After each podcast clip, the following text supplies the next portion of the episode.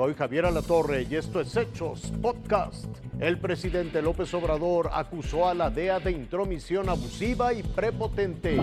El espionaje de la DEA para comprobar que el cártel de Sinaloa mantiene laboratorios para sintetizar fentanilo fue criticado por el presidente López Obrador. Una intromisión abusiva, prepotente, que no debe de aceptarse bajo ningún motivo.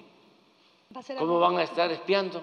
Desde Palacio Nacional, reiteró que en México no se fabrica fentanilo y manifestó su desconfianza en la agencia norteamericana. ¿Cómo confiar ciegamente en elementos de la DEA cuando está demostrado de que muchos de ellos, o algunos, para no eh, exagerar, mantienen o mantuvieron vínculos con la delincuencia organizada. López Obrador también dudó de que cárteles mexicanos sean los únicos encargados de surtir esa sustancia a Estados Unidos. No es nada más el cartel de Sinaloa, el cartel de Jalisco, y son los únicos que abastecen a Estados Unidos. Es mucho lo que se consume en Estados Unidos. No hay carteles allá. Javier, el presidente López Obrador reiteró que México continuará con Estados Unidos en estrecha colaboración para combatir el tráfico ilegal de fentanilo, que no es necesario que Estados Unidos le dé línea y dijo que lo más importante es mantener la seguridad pública aquí en el país y es lo que esta noche es noticia, Javier. El fenómeno de peso pluma, el cantante que destronó a Bad Bunny, The Weeknd, Miley Cyrus, Rosalía y Taylor Swift. Ella no era así, ella no era así, no sé quién la dañó. Esto marcó un hito en la historia de los festivales de música a nivel mundial.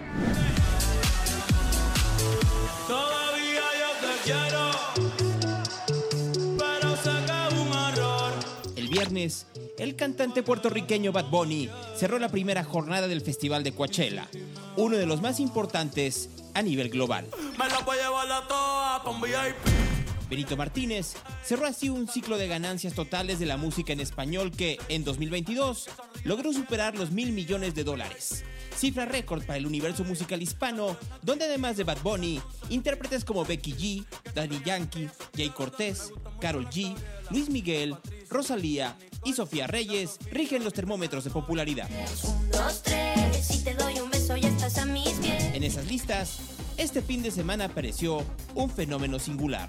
Con ustedes, Peso Pluma. Cuando por las noches recordaba todo. Originario de Zapopan, Kazan Cabandé no ha llegado a los 24 años, pero su éxito es total al convertirse este fin de semana en el artista más escuchado en la plataforma de audio Spotify. Representante de los corridos tumbados, mezcla peligrosa entre el género urbano y el regional, Peso Pluma ha colaborado con una playa de artistas de distintos géneros y orígenes, desde Natal Cano hasta Becky G, con quien se presentó este fin de semana en Indio, California.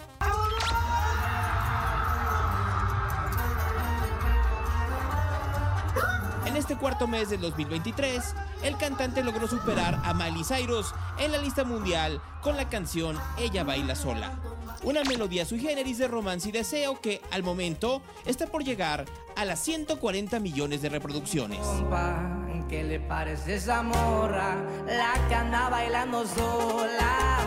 La música de Peso Pluma ha transformado los gustos de varias generaciones, como lo atestiguó el payaso Tinaquito, quien refirió en sus redes sociales la negativa de niños que en una fiesta infantil rechazaron melodías para menores de edad y pidieron escuchar melodías del cantante jalisciense. Fin de semana perfecto para la música en el idioma en que usted está escuchando las noticias.